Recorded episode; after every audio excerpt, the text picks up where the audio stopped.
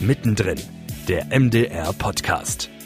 Wenn ich heute hier in Leipzig aus dem Fenster gucke, es ist der 1. März 2022, das ist der Tag unserer Podcast-Aufzeichnung, dann sehe ich endlich mal wieder gutes Wetter, die Sonne scheint, keine Wolken sind am Himmel, trotz des Krieges in der Ukraine und den vielen anderen Herausforderungen, denen wir hier gegenüberstehen, macht das nach gefühlten Monaten grau in grau ein bisschen gute Laune. Es könnte halt noch ein bisschen wärmer sein, aber im Prinzip ist das Wetter genau so, wie es unsere Diplom-Meteorologin Michaela Koschak gestern unter anderem bei MDR um 4 vorhergesagt hat. Und damit sind wir quasi direkt beim Thema des heutigen Podcasts, natürlich nicht beim Wetter, Anlässlich des Weltfrauentages geht es heute nämlich um starke Frauen in den Medien. Und dafür spreche ich mit Jara Hoffmann und Christine Marie Schwitzer. Jara hat für MDR Sachsen-Anhalt Online-Formate entwickelt, moderiert unter anderem das MDR Kulturmagazin Arthur und hat ihren eigenen Podcast Hello Jara. Und Christine ist ja quasi ein Urgestein des Mitteldeutschen Rundfunks, arbeitet als Korrespondentin des MDR im Hauptstadtstudio in Berlin. Hallo ihr zwei, schön, dass ihr Zeit habt mit mir zu sprechen. Hallo ja. Tobias. Vielen Dank. Wir wollen natürlich von Christine und Jara ganz persönliche Geschichten darüber hören, wie sie ihren Weg in die Medien gefunden haben, welche guten und schlechten Erfahrungen sie aufgrund ihres Geschlechts, ihres Frauseins also dabei gemacht haben. Ich bin Tobias Bader und das ist mittendrin der MDR Podcast. Christine, du bist als äh, Politikkorrespondentin für den MDR im Hauptstadtstudio in Berlin.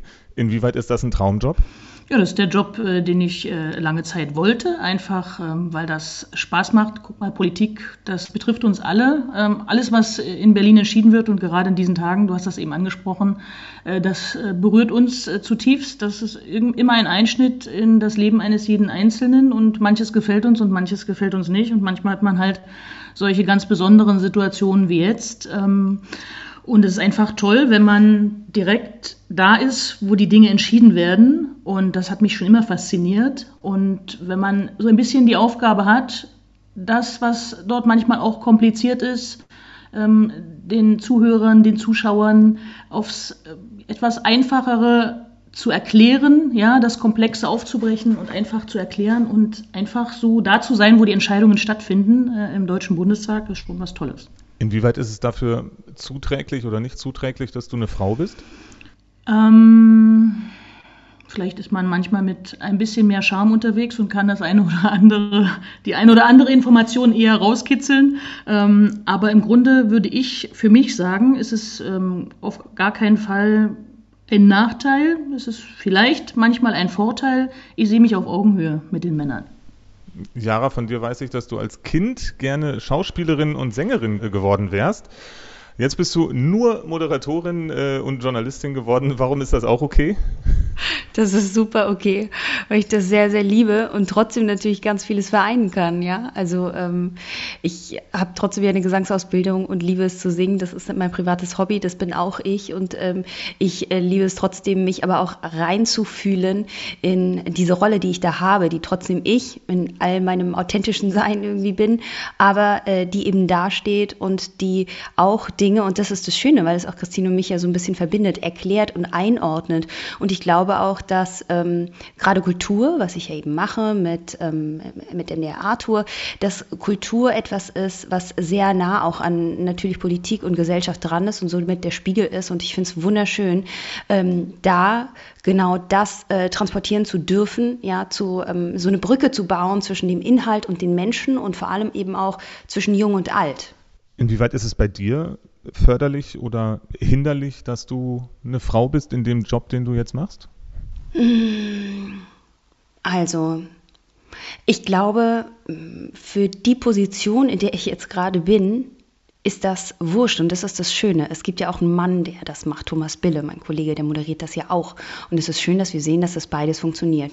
Was ich, glaube ich, einbringen kann mit meinem Frausein, ist ähm, eine starke Empathie, ist ein, ähm, eine große Intuition und ein Gefühl für Dinge, also eine Feinfühligkeit, ja. Und somit ähm, glaube ich, dass ich ähm, von der Art, wie ich bin, und das würde ich sagen, ist was genuin weibliches, nicht etwas, was nur eine Frau hat und kann, sondern etwas, was eine weibliche, ich sag mal, Fähigkeit darstellt, ist eben so diese Feinfühligkeit und diese Gefühle, auch meine Emotionen mit in meine Texte zu geben und somit auch mit dem ähm, Zuschauer und der Zuschauerin auf Augenhöhe zu sprechen und ähm, sie quasi direkt zu meinen und eben nicht wie ähm, distanziert und wie so ein geschriebenes Wort dazustehen, sondern so, wie wenn ich es dir jetzt auch erzähle. Und das ist, glaube ich, eine ähm, weibliche Stärke. Wenn ihr euch die, ja, die Medienlandschaft in Deutschland anguckt, ähm, vor allen Dingen wahrscheinlich am meisten zu sehen ist es eben im, im Fernsehen oder zu hören auch im Radio. Wenn ihr da so drüber blickt, ähm, wie, welchen Eindruck habt ihr da, beim Verhältnis Mann und Frau? Sind genug Frauen dabei? Müssten es mehr sein? Sitzen überall immer noch Männer? Also ich glaube, man muss äh, schauen, wo sozusagen ähm, Männer und Frauen äh, in Position sind. Ich glaube, es gibt sehr viele Frauen, die äh, on air sind, ja, also Moderatorinnen ähm, und auch im, auf den Fachebenen, ja, in den Redaktionen gibt es sehr viele Frauen, die diesen Job äh, super machen. Ähm, wo es ein bisschen hapert, finde ich, sind die Führungspositionen. Und äh, ich glaube, es braucht äh, schon noch ein paar mehr Chefinnen in diesem Land. Jara, wie ist da deine Einschätzung? Ähm, also ich bin da völlig bei Christine, das auf jeden Fall, das braucht es. Es hat auch viel mit Zutrauen zu tun und das habe ich auch in den vergangenen Jahren gesehen, ähm, ganz allgemein gesprochen, dass man oftmals Frauen ja natürlich auch vor die Kamera gesetzt hat, Frauen mit Migrationshintergrund vor die Kamera gesetzt hat, aber vergleichsweise erstmal für kleine Sendungen. Und dass man sich getraut hat, wirklich, ähm, naja, die Frauen und Frauen eben in, in größere Sichtbarkeit zu bringen. Ähm, das war, das hat gedauert und es ist bis heute, wenn wir in die Unterhaltungsbranche gucken, ein riesen Thema. Es gab da vor ein paar Jahren ja auch so eine Art Aufschrei, ja, dass sich viele Frauen stark gemacht haben, gesagt haben, das kann ja wohl nicht sein. Es gibt diese Frauen, die auch Unterhaltungsshows halten und führen können. Ähm, und äh, die, dieses Argument, es gebe sie nicht, wo sind sie denn, das ist ja wohl völlig hohl. Und da sehe ich immer noch einen großen Nachholbedarf, dass man Männern eben im ersten Sinne natürlich Nachrichten oder auch sonst in Redaktionen, da ist das gang und gäbe, auch jetzt wie bei mir jetzt bei einer Kultursendung, aber ähm, in den großen Shows oder in den Sachen, denen man wirklich viel Kompetenz einfach äh, zuordnet, da fehlt mir definitiv noch mehr weibliche Perspektive, noch mehr Frau, die da steht und die dann nicht nur, ich sag mal, für die eine Sache steht, äh, um ähm, irgendwie immer so rauszupowern, sondern die einfach viele Kompetenzen bündelt, so wie es Männer auch können, denn Frauen können das genauso, und der man auch das zutraut und diese Sichtbarkeit erlaubt. Ich höre raus, wir haben, brauchen mehr Frauenkompetenz, sowohl sichtbare als auch unsichtbare im Hintergrund. Ähm, Christine, du sagst, in den ganzen Entscheiderebenen müssten viel mehr Frauen sitzen. Warum kommen die da noch nicht hin? Es gibt, ähm, es hat unterschiedliche Gründe. Also zum einen liegt das, glaube ich, auch ein ganz kleines bisschen an uns Frauen selbst, ähm, gerade wenn es so um Karrieren in Hierarchien geht. Da sind wir manchmal vielleicht noch zu zögerlich, äh, auch mal die Ellenbogen auszufahren und zu sagen, ich hätte das gern. Ähm, es liegt auch ein bisschen daran zu sagen, also wo will ich hin? Ja, wo, wohin geht meine Reise? Will ich äh, moderieren? Will ich ähm, äh, mal Chefin werden? Will ich vielleicht einfach da bleiben, wo ich eine gute Fachkompetenz habe? Vielleicht schöne Geschichten erzählen ähm, bei Dokumentationen etc. Also man muss sich einfach einmal selbst klar machen, wo man hin will und für viele Frauen ist das ähm, erstmal eine Frage, wo, wie, wo verorte ich mich und, äh, und wie kämpfe ich auch darum, dass ich so eine Position bekommen kann. Also das ist ja immer in, zwei, in Zweiklang. Auf der einen Seite musst du sagen, hallo, hier bin ich, ich kann, ich will das äh, auch. Und auf der anderen Seite ähm, kann man natürlich nicht nur auf die Tube drücken, sondern man muss auch ein bisschen ähm, äh, auch mal abwarten können und geduldig sein, dass äh, Chefs auch, äh, auch aufmerksam werden auf, auf deine Arbeit und das auch so einschätzen, dass, dass, dass sie dich auch an bestimmten Positionen sehen. Ähm, und auf der anderen Seite liegt das glaube ich, tatsächlich auch daran, dass viele Frauen vor diesen Positionen ein bisschen zurückschrecken, weil sie das Gefühl haben, die Bedingungen sind nicht so, wie ich sie brauche. Ja, Familie, Kinder, wie kann ich das alles in Einklang bringen und nebenbei noch einen taffen Job machen? Ähm, ich glaube, da braucht man ein bisschen Unterstützung. Äh, ich hatte neulich ein Gespräch, ähm, auch in Vorbereitung, auch auf den Frauentag. Ich moderiere auch die Veranstaltung äh, zwischen dem Bayerischen Rundfunk und dem Mitteldeutschen Rundfunk. Und da haben wir so ein bisschen im Vorfeld gesprochen und dann sagte ähm, eine äh, Kollegin, also was wir Frauen brauchen, ist ja nicht eine Förderung für uns, sondern eigentlich eine Beförderung. Und da sind dann die Chefs gefragt. Wenn ihr in eure persönlichen Lebensläufe so reinschaut, ähm, an welchen Stellen habt ihr gemerkt, dass es als Frau vielleicht schwieriger ist, als als ähm, junger Mann, als männlicher Kollege ähm, vorwärts zu kommen? Jara. Ähm, ich habe das an verschiedenen Stellen gemerkt und würde wahrscheinlich die Überschrift wählen, ähm, äh, Bewertung oder auch Vorurteile. Ja, also ähm, und zwar auf beiden Seiten. Also zum einen fiel es mir anfangs meiner Karriere ähm, schwer, mich durch mich selbst zu behaupten. Also das war natürlich was ganz Persönliches, ja. Ich habe mich noch nicht so sicher gefühlt, noch nicht so selbstbewusst, um wirklich zu sagen, so hier bin ich, ich kann das, ich mache das. Und ich habe das dann versucht, so ein bisschen auch über ähm, Kleidung zu kompensieren. Also ich habe mir schon Gedanken gemacht, wie kann ich stark wirken. Ich habe zum Beispiel eher mal einen Absatz getragen oder eher mal einen Blazer getragen, um nicht als komplettes Mäuschen durchzugehen, um irgendwie zu signalisieren, hier ich bin wer. Ähm, und dann kommt natürlich eine Bewertung von außen. Die Bewertung einerseits ähm, von, also wenn du als äh, junge, nette Frau irgendwie in eine Redaktion kommst, die Bewertung von außen, äh, von Seiten der Männer. Ähm, da habe ich mir schon einige ähm, Sprüche, sexistische Sprüche, einige äh, Begegnungen irgendwie erlebt. Und das war schon auch irgendwie heftig teilweise und es macht natürlich was mit einem mit dem Selbstwertgefühl, dann trotzdem auch, selbst wenn es irgendwie Komplimente sind, ja, äh, nicht eingeschüchtert zu sein, sondern trotzdem zu sagen, ich, also was anderes zählt und ich zähle, meine Stärke zählt. Und das andere ist ähm, von äh, Frauenseite, das habe ich auch oft erfahren, gerade wenn du dann eben da so als äh, junge, nette Frau reinkommst, das ist ganz viel mit Eifersucht, mit Neid, mit Angst behaftet. Ja, oh Gott, will die mir was wegnehmen? Will die jetzt meine Position, meinen Job, mein was auch auch immer. Und somit ähm, war es mir für mich erstmal schwerer, Fuß zu fassen, mich selbst zu festigen und mir so ein Netzwerk zu erarbeiten, dass ich sage, hey, ist super und ich fühle mich da auch gestärkt und ich gehe da auch weiterhin voran. Was mir aber immer geholfen hat, und das äh, ist für mich genauso wichtig, ist, dass ich immer ähm, ja, ich würde mal sagen, wie so Mentoren hatte. Also ich hatte immer auch Leute in der Führungsebene und auch ansonsten Kollegen, die an mich geglaubt haben, die mich gestärkt haben, die ich mich gesehen haben, die mich, die mir Angebote gemacht haben, mir tolle Projekte gegeben haben. Und allein das in so einem großen Laden, in dem ich war, das war eine besondere Wertschätzung. Und ich glaube, das hat mich auch immer wieder gehalten zu sagen, ich lerne Schritt für Schritt, Tag für Tag mehr und mehr an mich zu glauben. Die Führungskräfte, die du gerade angesprochen hast, die können dich ja aber wahrscheinlich nur sehen und auch die Qualität deiner Arbeit feststellen, wenn du selbst schon an dem Punkt bist, an dem du selber an dich glaubst. Das heißt, diese, dieser Prozess, bis du selbst in der Lage warst, durch deine Arbeit sozusagen auf dich aufmerksam zu machen, der hat ja sicherlich auch schon Monate, wenn nicht sogar Jahre gedauert.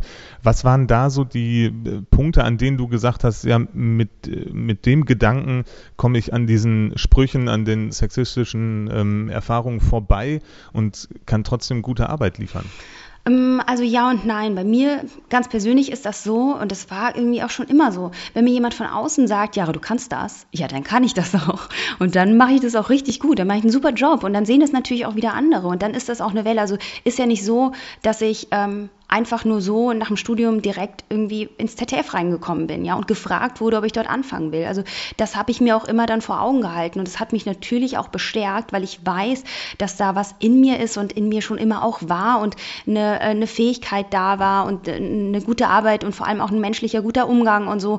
Also das, das war das eine von außen, ja. Aber das andere, was jetzt jetzt rückblickend, so zehn Jahre später, ähm, glaube ich, immer so das Ausschlaggebende war, wenn ich mich bewegt habe, wenn ich weitergegangen bin, wenn neue Angebote kamen, neue Herausforderungen. Ich bin dann zum Beispiel fürs ZDF äh, aus der Zentrale in Mainz, wo ich wirklich nur in den Nachrichtenredaktionen war, in, ähm, ins Landesstudio Sachsen-Anhalt gekommen und habe dort die komplette Aktualität gemacht. Das hat mich in vielerlei Hinsicht befreit von mir selbst. Ja, also zum einen ähm, Natürlich auch da wieder dieses, diesen Zuspruch von außen zu erfahren, wow, das, das Angebot kriegst du jetzt, also trauen die dir das zu, dann traust du dir selbst das auch zu. Und das andere, ich habe dann zum Beispiel eben nicht mehr immer nur den Blazer getragen. Ich bin auch mal mit Birkenstock ins Studio gegangen. Ich habe mich weniger geschminkt. Das sind vielleicht Oberflächlichkeiten, aber für mich als Frau war das essentiell, weil es eine Form von Befreiung war, zu merken, es zählt hier gar nicht. Es zählt hier nicht, wie ich aussehe. Wenn ich dann irgendwie eine Schalte habe oder eine On-Reportage mache, natürlich bin ich irgendwie ordentlich geschminkt und sehe gut aus, aber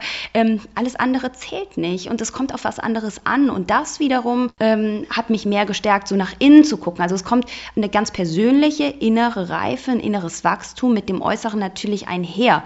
Und alle Momente, in denen ich etwas Neues gemacht habe, mir von außen oder von mir selbst etwas Neues zugetraut wurde, haben ähm, diesen Schritt nach oben und diesen Schritt weiter und diesen Schritt, würde ich auch mal sagen, mehr zu mir, um, um mich auch als Journalistin mehr zu stärken, immer wieder gefördert. Und das nächste, und dann bin ich auch fertig, war dann, glaube ich, wirklich auch ähm, aus diesem ähm, Konstrukt oder aus diesem Gefüge, aus diesem sicheren Hafen, den ich ja da hatte in meiner Anstellung, trotzdem noch meine eigenen Projekte zu starten, wie eben einen Podcast oder andere Themen, um mich da einfach noch mal äh, mehr zu befreien und zu merken, okay, auch ohne dass es mir jemand von außen zutraut, schaffe ich es trotzdem und kann irgendwie ganz tolle Gespräche führen mit großen, bekannten Gesprächspartnerinnen und Partnern und das ist wunderschön. Eine gehörige Portion Selbstbewusstsein muss ja aber trotzdem dabei sein. Äh, Christine, ich komme gleich zu dir, aber ich muss noch wissen, wo dieses Selbstbewusstsein herkommt. Das taucht ja nicht von heute auf morgen auf einmal auf. Das ist uns angeboren. Wenn es so ist, ist es ja auch schön. Nee, das ist es tatsächlich nicht so sehr. Also das ist, ähm, das ist wirklich gewachsen. Ich erinnere mich irgendwie an so eine ähm, Stunde bei meiner Gesangslehrerin damals, da war ich glaube ich 15 oder so und dann sagte sie, guckt sie mich an, sagt, komm mal aus dem Klavier, also, also du bist so wie so ein kleines Mäuschen, komm mal unter dem Klavier hervor, stell dich mal hin. Also ich habe es trainiert, immer wieder trainiert. Ich habe es damals im Gesangsunterricht beispielsweise trainiert, mich ordentlich hinzustellen, mich aufzurichten, mir eine Position auch für mich zu erarbeiten und dann habe ich das, glaube ich, ähm, erstmal so ein bisschen abgekoppelt. Also wenn ich auf einer Bühne stand. Ich bin ja dann auch früh irgendwie aufgetreten. Ich hatte eigene Bands und habe dann eben auch immer klassisch vorgesungen, weil ich ja in, in Gesang auch mein Abitur gemacht habe. Also immer wenn ich wo auf einer Bühne, egal wie, also auch im übertragenen Sinne stand, dann ähm, hatte ich dieses Selbstbewusstsein. Ich habe auch als Kind ja, deswegen auch die Schauspielerei wahrscheinlich, immer gerne gespielt, auch mit Puppen, mich in Rollen gedacht. Und das hat mir diese Stärke verliehen. Ähm, und ich glaube, über die Jahre ist dieses, dieses Lernen und dieses Reinfühlen ähm, gewachsen und hat sich somit auch geweitet eben auf andere Bereiche und auch darauf, dass ich es mir selbst ähm, äh, zutraue. Und egal, was auch in meinem privaten Leben passiert ist, immer und immer wieder, wenn es mich irgendwie hingehauen hat, ja, ähm, dann bin ich aufgestanden. Und das hat mir mehr und mehr Sicherheit gegeben und mehr und mehr Wachstum. Und das ähm, gibt mir selbst ein Bewusstsein. Und das wächst. Und das, glaube ich, ist dann die Stärke, die am Ende dazu führt, also eben auch nicht nur beruflich, sondern auch privat und irgendwie Lebenserfahrung, die mich mehr und mehr stärkt. Und das ist ein Fundament, das kann mir jetzt keiner nehmen. Und das ist wunderschön. Und äh, du erzählst es natürlich sehr ausführlich, weil es eben dann doch nicht über Nacht entsteht, dieses Selbstbewusstsein, dieses Selbstvertrauen auch. Äh, Christine, das ist ja auch in deinem Karriereweg sicherlich äh, sehr wichtig gewesen, dass du an dich selbst eben glaubst, dass du weißt, dass du das, was du machen möchtest, auch auf jeden Fall kannst. Mhm an welchen Punkten auf diesem Karriereweg hin zur ja, Korrespondentin in Berlin hast du trotzdem gedacht, oh, mir reicht's, ich schmeiß jetzt hin, ich habe keinen Bock mehr? Ja, sowas hast du eigentlich öfter mal. Ähm, ich finde das ganz schön, diesen Gedanken, den Jara jetzt hatte. Das stimmt, das muss ein bisschen wachsen, man muss das auch lernen, sich durchzusetzen. Und äh, klar braucht man auch ein gesundes Grundvertrauen. Also du kommst erstmal schon äh, auch mit ein bisschen äh, frechen und, äh, und gesunden Selbstbewusstsein auch weiter und kommst erst einmal auf eine äh, Position. Ich erinnere mich mal an mein äh, erstes Einstellungsgespräch, da wollte ich ein Praktikum machen, auch beim MDR in Sachsen-Anhalt. Ich komme ja aus Sachsen-Anhalt und, ähm, und der damalige Chef ähm, hat mich gefragt, Mensch, ähm, was haben Sie denn schon gemacht? Ich sage so, bisher noch nichts ähm, ja, äh, vielleicht Uniradio und äh, dann habe ich so, nein, Uniradio habe ich auch noch nicht gemacht, mal bei der Zeitung gearbeitet, nein. Äh, dann wollen sie gleich zum Fernsehen und dann habe ich gesagt, ja klar, irgendwo muss ich ja mal anfangen. Und das fand der nett, ja, und das fand der, das hat ihn auch ein bisschen beeindruckt und dann hat er gesagt, klar, probieren wir das mal. Und dann bin ich einfach hartnäckig dran geblieben. Also man braucht schon auch so einen ersten Impuls, wo man äh, auch selbstbewusst auftritt, aber dann, während des Arbeitens, ja, und das ist äh, das, was Jara ja auch sagt, muss man sich das erarbeiten, ja, dran zu bleiben, auch mal Rückschläge wegzustecken. Ähm, da hatte ich auch äh, einen Chef, der dann irgendwann mal zu mir gesagt hat, da war ich enttäuscht, weil ich mich irgendjemand kritisiert hatte, auch dieses Äußerliche, ja, das spielt schon tatsächlich eine Rolle. Warum hast du das gemacht? Warum, warum hast du denn diese Jacke angehabt und nicht jene? Ähm, ich glaube, bei Männern würde man äh, diese Diskussion gar nicht führen hören. Das finde ich immer erschreckend, ist auch heute noch so. Und hat mein Chef zu mir gesagt, du musst das ein bisschen abschütteln. Du musst lernen, da einfach, lass dir ein dickes Fell aus den Ohren wachsen und dann, ähm, dann klappt das schon.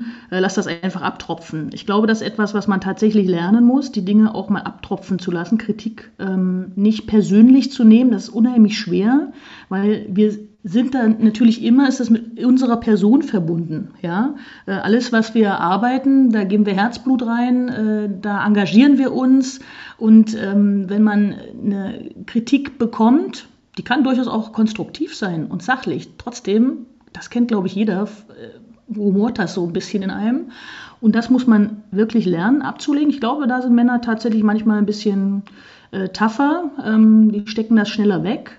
Äh, das kann man äh, als Frau ähm, auch ein bisschen üben, indem man äh, mal versucht, das auszuhalten.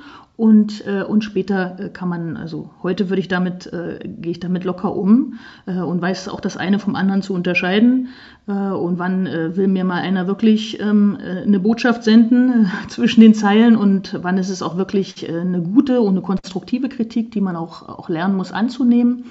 Und ähm, ja, ich kann jetzt keinen direkten Punkt sagen, wo ich das mal hatte. Ich kann nur sagen, für mich, man muss immer signalisieren, was man will. Dann muss man Geduld haben, aber man muss auch, ähm, auch hartnäckig dranbleiben. Ja? Ich bin jetzt nicht einfach von heute auf morgen in Berlin gelandet, sondern ich habe äh, nach dem Volontariat gesagt, da hatte ich eine Station in Berlin, hier möchte ich hin.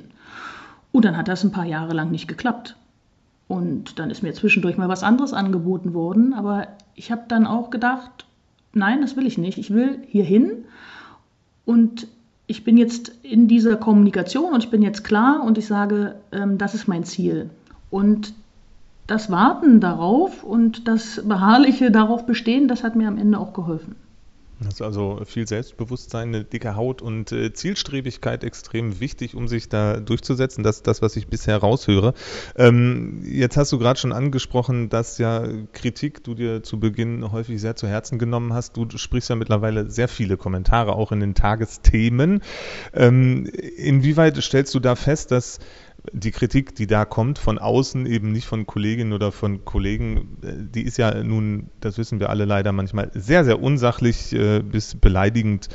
Ähm, das muss man sich wahrscheinlich gar nicht so richtig reinziehen und sollte man sich gar nicht anhören oder durchlesen. Aber du erlebst da ja auch Beleidigungen einfach nur weil jemand anderer Meinung ist oder eben auch, weil du als Frau eine andere Meinung hast als er als Mann. Es sind ja leider häufig Männer, die solche äh, Beleidigungen dann da vom Stapel lassen. Wie sehr geht sowas an dich ran, dass du dann einfach aufgrund deines Geschlechts vielleicht kritisiert, beleidigt wirst und gar nicht aufgrund der Inhalte, die du ähm, veröffentlichst? Also das erlebe ich ähm, häufiger. Ich glaube, dass es auch viele Kolleginnen äh, häufiger erleben. Ich finde das immer ähm, äh, erstaunlich, ähm, wie, die, wie die Kritik im Internet äh, ist. Also da wird man bei Twitter und Co. Ähm, ja, also schon sehr heftig attackiert und auch da spielt das auch was Jahre Was du das Kritik nennst, ist. Äh ja, ja, äh, du hast recht. Ja, manchmal ist es, geht es auch sehr darüber hinaus. Ja, das stimmt. Ähm, also das, das ist schon äh, manchmal auch beleidigend, ja. Und es ist vor allen Dingen immer etwas, was auch so mit Äußerlichkeiten zu tun hat, ja. Zu dick, zu dünn, äh, was hat sie denn mit ihrer Stimme gemacht? Frauen werden ganz oft an ihrer Stimme gemessen. Dann äh, frage ich mich immer, okay, äh, also klar, man braucht eine gute Stimme, wenn man im, im, im Rundfunk arbeitet, aber das kann doch nicht das Kriterium für, für meine Inhalte sein. Und äh, wie hat sie denn geatmet oder was auch immer, ja? Also das, das da habe ich da echt das Gefühl, dass das bei Frauen, diese äußerliche Wahrnehmung bei Frauen stärker ähm, äh, auch manchmal durch den Kakao gezogen wird als, äh, als bei Männern. Und das erschüttert mich immer. Äh, das, äh, und, äh, und auch die Tonalität, also das, was da manchmal ähm, sich Leute trauen, das schon, ähm, das kann auch verletzend sein. Und ähm, ich, ich sage dann immer, wenn ich was kommentiert habe, ich bin ja ein großer Freund äh, davon, dass man äh, auch sich positioniert. Ja, nützt, es nützt einem nichts, wenn man so einen gepflegten sowohl als auch Kommentar macht. Ähm, das, äh, das, das ist ja nicht das, nicht, also nicht Sinn und Zweck eines, eines guten Kommentars, äh, sondern der soll ja nicht nur Haltung erlauben, sondern äh, ja, der verlangt sie auch. Und dann lädt man sich halt schon mal äh, ein Stück weit raus. Und ähm, dann ist das auch klar, dass man da eine Gegenposition provoziert. Aber wie das dann ähm, zum Teil kritisiert wird oder wie du sagst und sagst auch zu Recht, das geht schon weit darüber hinaus an, an mancher Stelle. Das ist schon heftig. Ich habe mir da manchmal angewöhnt, entweder gucke ich es mir gar nicht an, drücke das Handy meinem Freund in die Hand und sage, lies mal. und wenn es ganz schlimm ist, gib mir Bescheid. Ähm, so geht es natürlich nicht immer und man kann auch nicht die Augen davor zumachen. Ähm, man kann das nur immer wieder ansprechen. Ich finde, wenn dich jemand kritisieren will, das ist das, was mich manchmal stört, ist diese Anonymität im Internet. Ähm, äh, kritisiere mich ruhig, ja, aber dann zeig mir dein Gesicht und nenne deinen Namen, dann habe ich kein Problem damit. Ähm, aber dieses sich verstecken hinter irgendwelchen, ähm, ja, irgendwelchen äh, Fantasienamen etc., ähm, das macht natürlich auch Leute, ja, mutig oder mutig ist das falsche Wort, dass ähm, äh, ja, da trauen sich manche ähm, äh, über die Grenze hinauszugehen, äh, die dann keine Kritik mehr ist. Äh, und das finde ich hat schon ein bisschen zugenommen, leider. Bei dir sind es ja in den Tagesthemen die Kommentare, da geht es sozusagen von sachlichen, von politischen Themen. Äh, trotzdem wirst du dann persönlich angegriffen. Jara, bei dir ist es ja so, du bist äh, unter anderem in deinem Podcast natürlich zum Teil auch sehr persönlich und kriegst darauf dann ja wahrscheinlich äh, auch entsprechende Kritik. Wie gehst du damit um, wenn dann eben so persönliche Werte, dass, dass die Persönlichkeit selbst mit angegriffen werden? Also bei mir ist es ja nicht nur jetzt der Podcast, sondern es ist vielmehr ähm, meine äh, Social Media Präsenz, vor allem bei Instagram. Da bin ich sehr nah und sehr persönlich. Und äh, in meinem ganzen Prozess, den ich selbst mache, teile ich auch immer wieder Dinge, die ähm, ja für mich auch sehr, sehr viel Mut kosten, sie zu teilen. Einfach, weil ich aber glaube, und das ist das, was über allem steht, dass es ganz wichtig ist, ehrlich zu sein, echt zu sein, auch irgendwie Sachen einzugestehen, die einem vielleicht schwerfallen, aber die anderen extrem viel Mut bringen. Und das habe ich im letzten Jahr vor allem immer und immer wieder gemacht und ähm, habe dadurch aber, und das ist auch das, was überwiegt, extrem viel positives Feedback gekriegt von allen möglichen Menschen, von denen ich nicht mal geglaubt hätte, keine Ahnung, dass sie äh, äh sich anschauen, was ich mache oder so. Ähm, und das zeigt, dass es wichtig ist, authentisch und echt zu sein. Es zeigt mir auch, bei mir zu bleiben. Ähm, wenn ich Kritik kriege, dann ist es entweder, also dann, dann schaue ich in mich selbst rein und äh, richte mich nach meinem inneren Kompass wieder aus und frage mich, ist das wirklich ähm, Kritik, die ich ähm, gerechtfertigt finde, die ich vielleicht, wo ich nicht achtsam war, was nicht bedacht habe oder so, ja, ähm, die ich mir zu Herzen dann nehme und wandle, oder ist das eine Kritik, die an mir abprallt, weil sie nichts mit mir zu tun hat? Und ganz oft kritisieren wir Dinge, Dinge, äh, die eher was mit uns zu tun haben als mit der eigentlichen Person. Es ist immer eher, ein, also ganz oft eher ein Spiegel. Und wenn ich merke, es hat gar nichts mit mir zu tun, dann prallt das auch eher an mir ab und das ist, glaube ich, gut. Bei mir kommt eine andere Sache hinzu, dadurch, dass ich so nah, so ja, so, so direkt auch bin, ähm, passiert es mir eher immer wieder, dass ich entweder so angesprochen werde oder angeschrieben werde von Leuten oder auch Sprachnachrichten kriege und persönliche Bilder und so, weil sie denken, dass ich wie eine Freundin für sie bin oder eine Bekannte oder ein Schwarm oder was auch immer. Und somit bauen die sich eine Nähe auf, die aber gar nicht existent ist. Ähm, das ist eine Form, die die hat eine andere Dimension. Die ist einerseits natürlich schön, ja, weil ich merke, ich bin da wirklich nah dran und ich kann auch was äh, bewirken. Auf der anderen Seite ist es natürlich auch nicht so leicht, weil wo ziehe ich meine Grenze? Und ich hatte auch in der Vergangenheit schon mehr, also Stalking-Fälle oder ganz komische, ähm, ja, nahe Nachrichten, weil die Leute eben denken, sie kennen mich. Oder ich hatte auch mal eine Begegnung ähm, über Bekannte dann ähm, mit einem Mann, der meinte, also, ach so, ja, das machst du so, ach ja, und fährst du jetzt dahin? Der dachte, er kennt mich mit allem, was ich bin. Dabei kannte der nur einen Teil von dem, was ich irgendwie online darstelle. Und das sogar im Privaten so gespielt gespiegelt zu bekommen, das fand ich schon sehr verrückt. Und das ist eine andere Dimension nochmal, mit der man dann auch irgendwie lernen darf, umzugehen. Jetzt sind wir schon wieder so ein bisschen ins Negative abgedriftet, in Kritik, in ähm, all das, was ihr ja an Rückmeldungen bekommt, zum Teil auch aufgrund einfach eures Geschlechts. Da wollen wir doch mal noch ein bisschen über die positiven Dinge reden, nämlich äh, dass ja die Stärken, die ihr ja auch braucht, um eben dahin zu kommen, wo ihr jetzt seid. Wir haben schon gehört, es ist ganz viel Selbstbewusstsein, ist Zielstrebigkeit, auch die richtige Förderung. Wenn ich jetzt als junge Frau sage, ich möchte in die Medien gehen, ich möchte Journalistin Journalistin werden. Was muss diese junge Frau unbedingt mitbringen?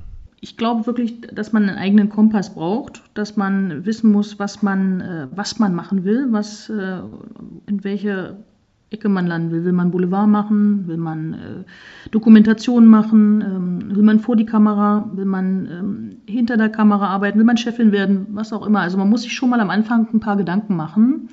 Und dann ist etwas äh, wahnsinnig wichtig, was vielleicht wir Frauen noch ein bisschen ausbauen können. Ähm, Jara hat das vorhin auch mal ganz kurz angesprochen. Das ist äh, wirklich Netzwerken. Wir müssen mehr netzwerken und äh, wir müssen uns äh, besser austauschen und besser auch unterstützen. Ja? Ähm, Frauen neigen manchmal dazu, sich so ähm, als Konkurrenz zu beäugen. Ähm, ich habe das zumindest öfter mal so erfahren. Ich würde mir jetzt selber den Schuh gar nicht so anziehen, aber ich ähm, habe das auch das eine oder andere Mal schon zu spüren bekommen. Und im Grunde ist es ähm, einfach nicht klug. Ja, man muss äh, sich auch Frauen untereinander sehr viel stärker ähm, äh, mal in dem einen oder anderen Hintergrund verbinden. Ähm, äh, und, und weiß nicht, die, die, Jungs gehen dann zusammen Fußball spielen. Ja, das, ähm, äh, wir haben so in Berlin mal so kleine Gruppen gemacht, wo wir auch mal so, ein, so, eine, so eine Ladies Night äh, gemacht haben unter Kolleginnen, äh, einfach um sich auszutauschen und, äh, und äh, auch, äh, auch, auch sich mal was zu gönnen, ja, gegenseitig. Und das kann man, glaube ich, ganz gut lernen. Das kann man auch jungen Frauen mit auf den Weg geben. Und natürlich, dieses Anfangs Selbstbewusstsein ist das eine, aber tatsächlich auch immer Stück für Stück ähm, daran zu arbeiten und kontinuierlich ähm, auch sich zu trauen, zu sagen, ich will das und äh, ich traue mir das auch selbst zu. Nicht zu warten, bis der Chef äh, ähm, dich auserwählt hat, um zu sagen, du hast jetzt einen guten Job gemacht, ich äh, habe das und das vor. Ich glaube, da muss man einfach auch ein bisschen mehr offensiver sein. Und äh, das kann man, ja, kann man jungen Frauen mit auf den Weg geben.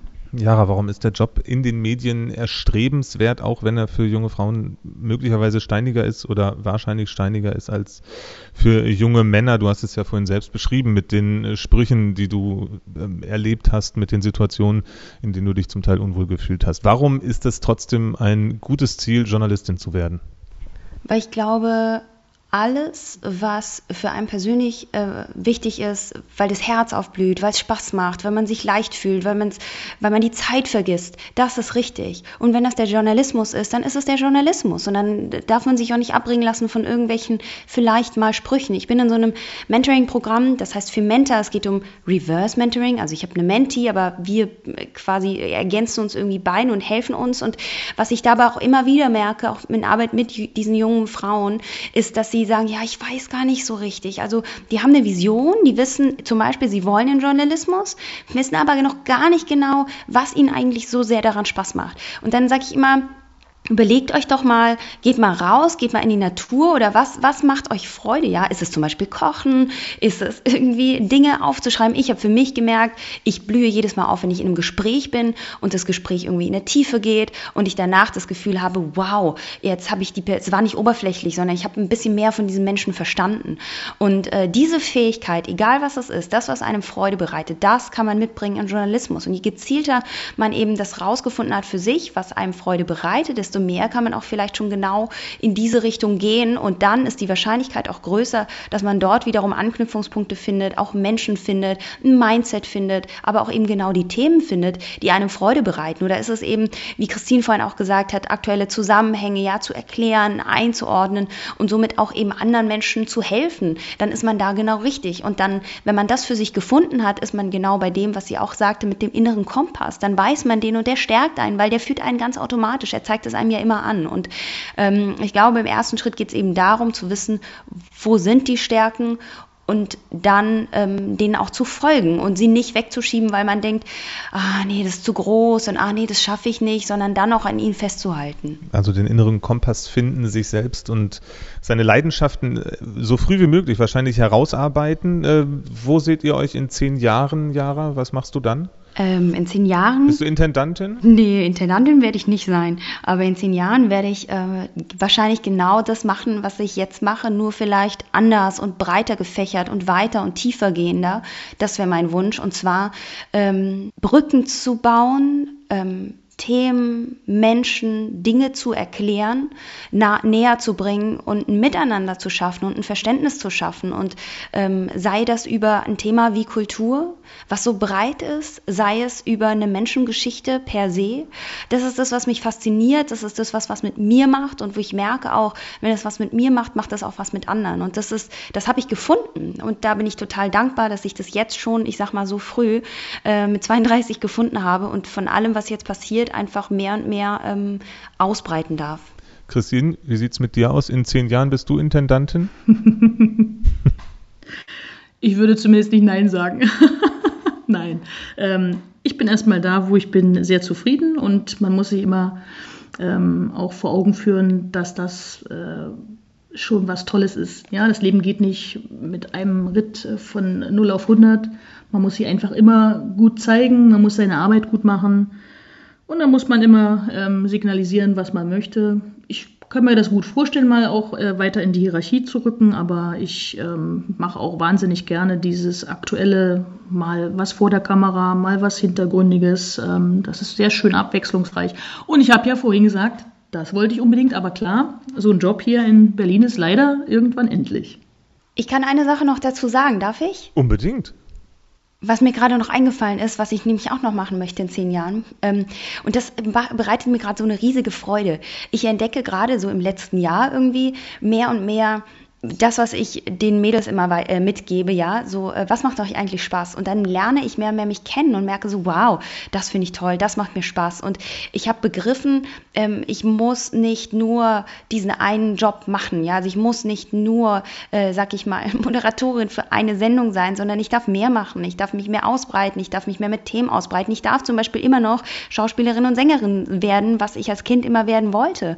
Ähm, und diese Befreiung, oder ich darf auch meine eigene Sendung haben, in der ich genau diesen Themen nachgehe und trotzdem eben die anderen, also trotzdem äh, zum Beispiel weiterhin Atommoderatorin bleiben. Also ich darf all die Dinge machen, ich darf ähm, mich ausbreiten und mich selbst von dieser Limitierung, die immer in meinem Kopf war, befreien. Und da bin ich selbst sehr gespannt ähm, mit diesem Gedanken, den ich da gepflanzt habe, wo es mich da in zehn Jahren hinführen wird, weil ich glaube, ich werde eben ähm, genau da mich ausbreiten und vielleicht dann reden wir nochmal und ich habe dann mein eigenes Album veröffentlicht, in einem Film mitgespielt und trotzdem ähm, bin ich weiterhin beim MDR Atomoderatorin.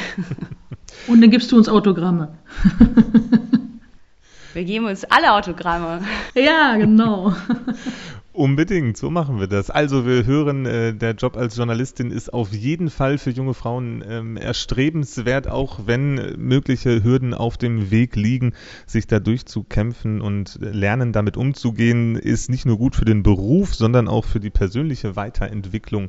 Und ähm, das können ja nicht nur junge Frauen eigentlich gebrauchen, sondern alle Menschen dieser Welt. Christine Marie Schwitzer und Jara Hoffmann, vielen Dank für eure Zeit, vielen Dank, dass ihr mit mir gesprochen habt über äh, ja, euch zwei und alle anderen starken Frauen in den Medien. Ich nehme noch mit, es braucht noch mehr Frauen in Führungspositionen. Ähm, aber grundsätzlich sind wir auf einem guten Weg, wenn ich euch richtig verstanden habe. Auf jeden Fall. Und wenn ich noch eins anfügen darf zum Schluss, ich arbeite sehr gern mit Männern zusammen.